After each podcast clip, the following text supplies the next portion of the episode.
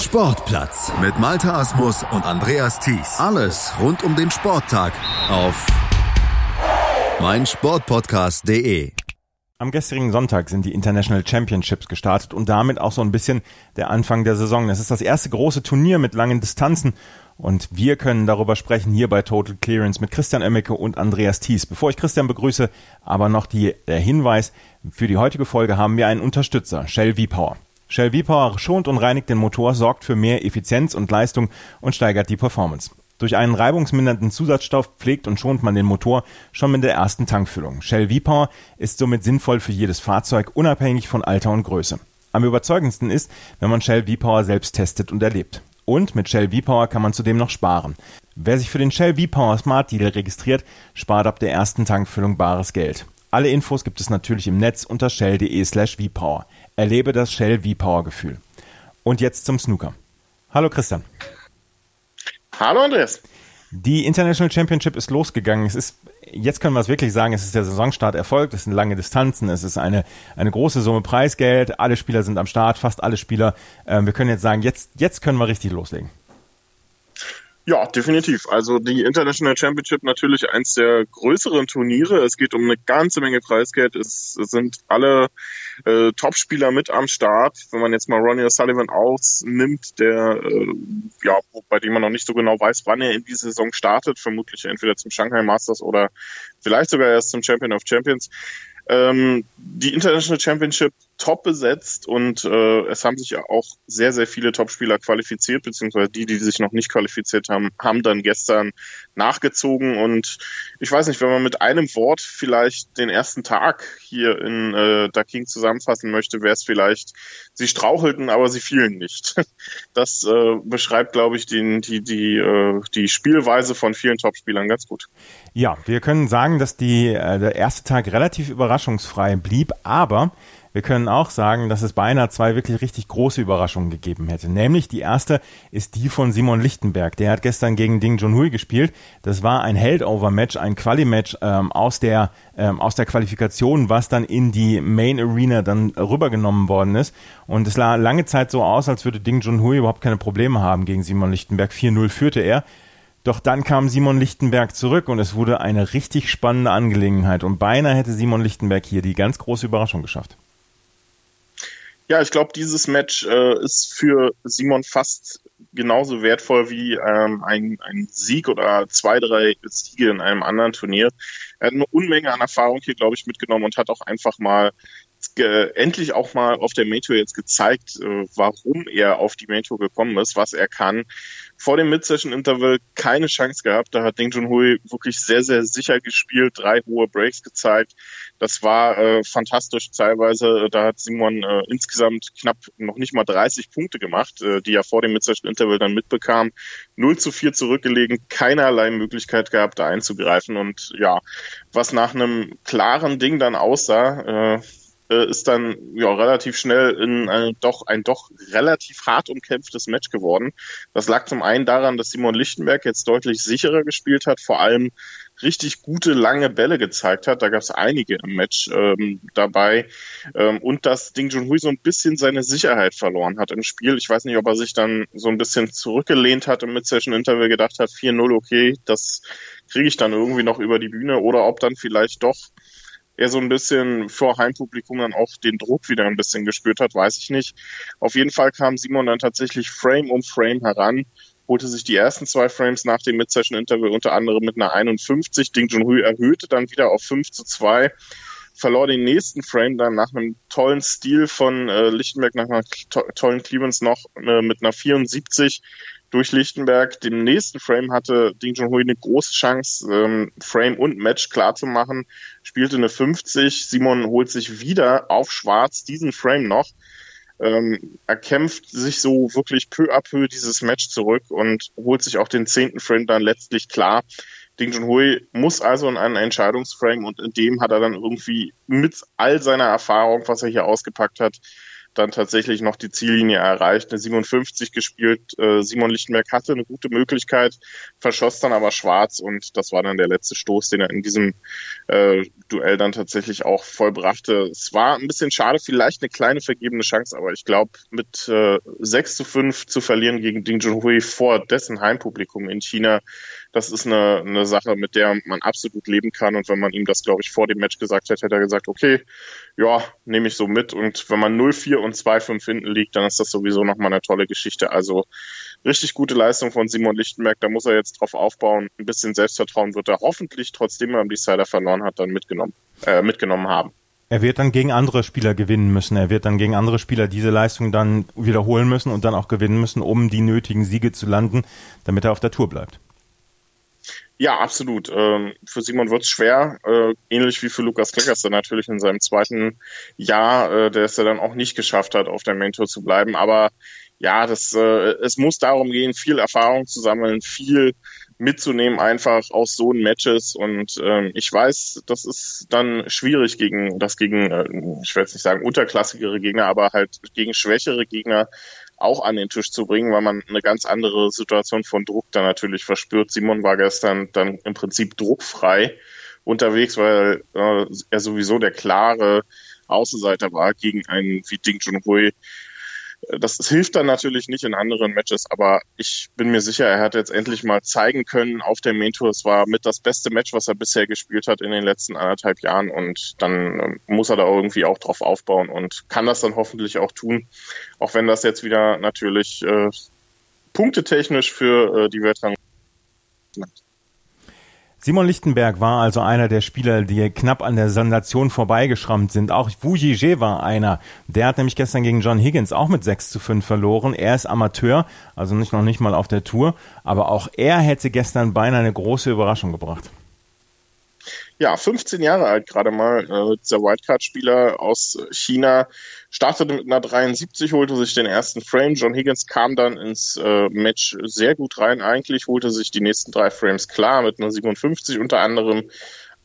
Aber auch äh, die 57 war das einzige höhere Break von John Higgins im gesamten Match und das war es dann letztendlich auch, was dieses Duell wieder deutlich offener gestaltet hat, denn nach dem Mid-Session-Interval spielte der Chinese mit sehr schöner Sicherheit, holte sich mit einer 85 den nächsten Frame, gewann dann auch die nächsten zwei Frames klar und war so auf einmal selbst mit 4 zu 3 in Führung. John Higgins schaffte den Ausgleich, um dann den nächsten Frame wieder deutlich zu verlieren und so stand Fujitsu hier kurz vor der Riesensensation ähm, führte mit 5 zu 4, bekam dann aber in den letzten zwei Frames letztlich auch keine vernünftige Gelegenheit mehr, das dann über die Ziellinie zu bringen.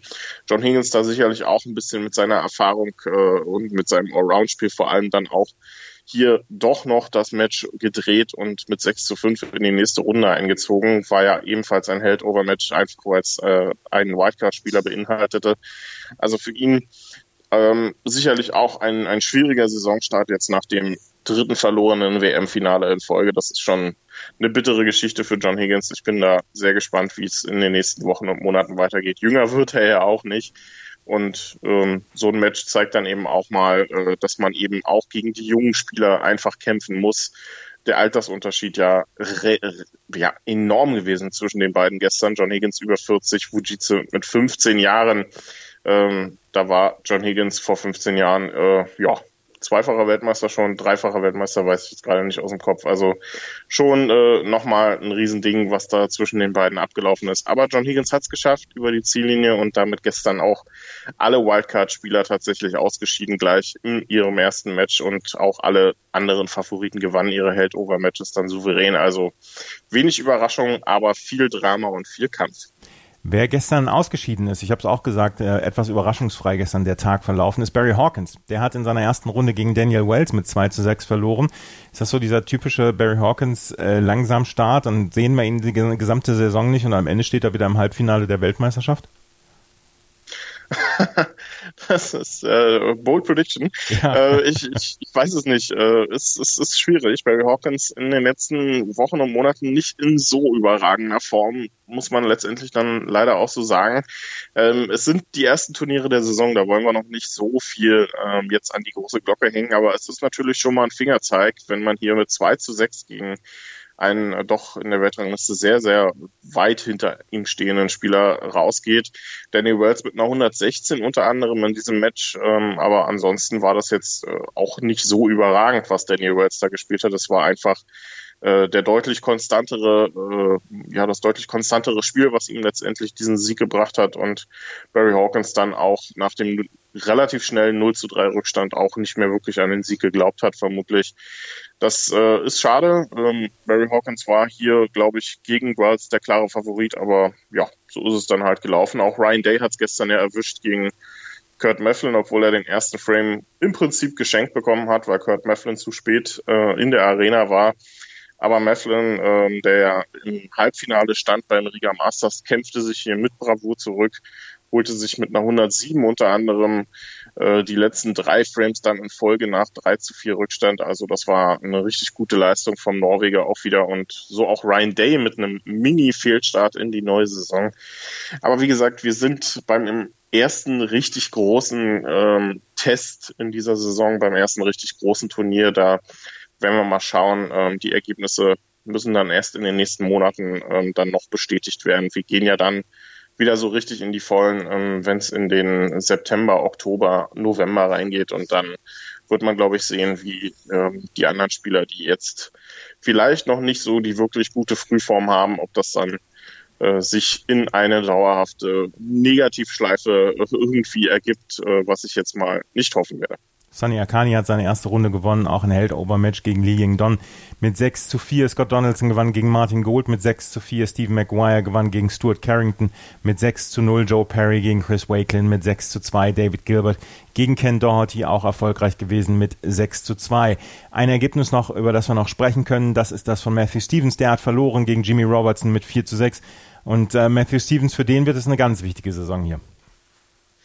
Ja, auch der wird um seine Tourkarte kämpfen müssen und das war auch ein bisschen eine unnötige Niederlage. Ähm, S. Stevens stand ja hier in der letzten Saison noch im Halbfinale bei diesem Turnier. Ähm, der letzte wirklich große Erfolg, den er gefeiert hat.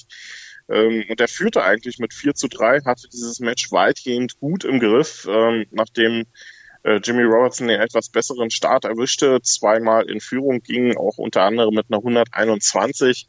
Matthew Stevens riss das Match dann so peu à peu an sich, gewann drei der nächsten vier Frames, ebenfalls zwei davon auch mit höheren Breaks und äh, schaffte es dann aber nicht, dieses 4 zu 3 über die Ziellinie zu bringen, auch weil Jimmy Robertson dann nochmal einen Zahn zulegte, 81 und 70 spielte in den äh, Frames 8 und 9 und dann auch den zehnten Frame relativ klar gewann und so mit 6 zu 4 hier in der nächsten Runde steht.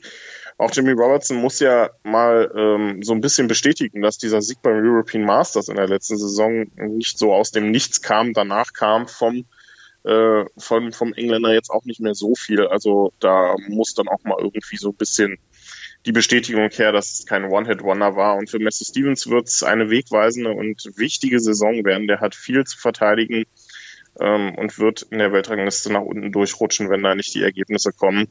Da bin ich sehr gespannt. Aber ja, wir werden sehen. Ähm, ansonsten gestern auch der erste Auftritt gewesen von Judd Trump, der ähm, nach der Weltmeisterschaft ja äh, jetzt auch endlich gezeigt hat, dass er wieder am Snookertisch steht und ich würde sagen, der Auftritt war mit einem Wort zu beschreiben, weltmeisterlich. Fantastische Leistung von Judd Trump, der gleich mal mit äh, famosen Breaks von 93, 131 und 100 in dieses Match startete. Jordan Brown, ich weiß gar nicht, wie er das gemacht hat, schafft es tatsächlich, drei Frames zu holen. Unter anderem äh, den fünften Frame, obwohl Judd Trump schon eine 63 vorgelegt hat, den hat er mit einer 65 dann noch auf die äh, auf Schwarz gewonnen. Ähm, weitere Breaks dann aber 160 und 81 von Judd Trump. Also der ließ gestern da äh, nichts anbrennen, zeigte wirklich klasse Spielfreude. Ähm, hatte ich so nicht erwartet. Ich dachte, der kommt so ein bisschen nach einem kleinen Feier Sommer etwas, äh, ja, so ein bisschen, ja, Sand, äh, Sand in ihn getrieben äh, aus dem Sommer. Aber ich muss sagen, das war wirklich ein, ein famoser Auftritt und da äh, können sich die anderen Spieler warm Abend ziehen. Auch ein Ronnie O'Sullivan, der sicherlich ähm, um die Nummer 1 Position dann wird kämpfen müssen, beziehungsweise wenn er gar nicht bei den Turnieren teilnimmt, dann wird ja Trump ihm die wohl abnehmen und das könnte sogar schon in dieser Woche passieren. Ich glaube, Judd Trump müsste dazu das Viertelfinale, Halbfinale äh, in der Richtung erreichen und dann würde er tatsächlich an Ronnie O'Sullivan in der Weltrangliste vorbeiziehen. Wir werden darüber sprechen in den nächsten Tagen hier auf meinsportpodcast.de mit der International Championship. Das war Christian Oemmeke mit seiner Einschätzung zum Tag 1, der weitgehend überraschungsfrei geblieben ist, aber Simon Lichtenberg sorgte dann doch schon für hochgezogene Augenbrauen. Danke, Christian. Total Clearance. Ob Ball on, Free Ball oder Touching Ball. Hier bleibt kein Snooker-Ereignis unkommentiert. Ronnie O'Sullivan gegen Judd Trump ist für mich eines der besten Matchups, das es so gibt im, im Snooker.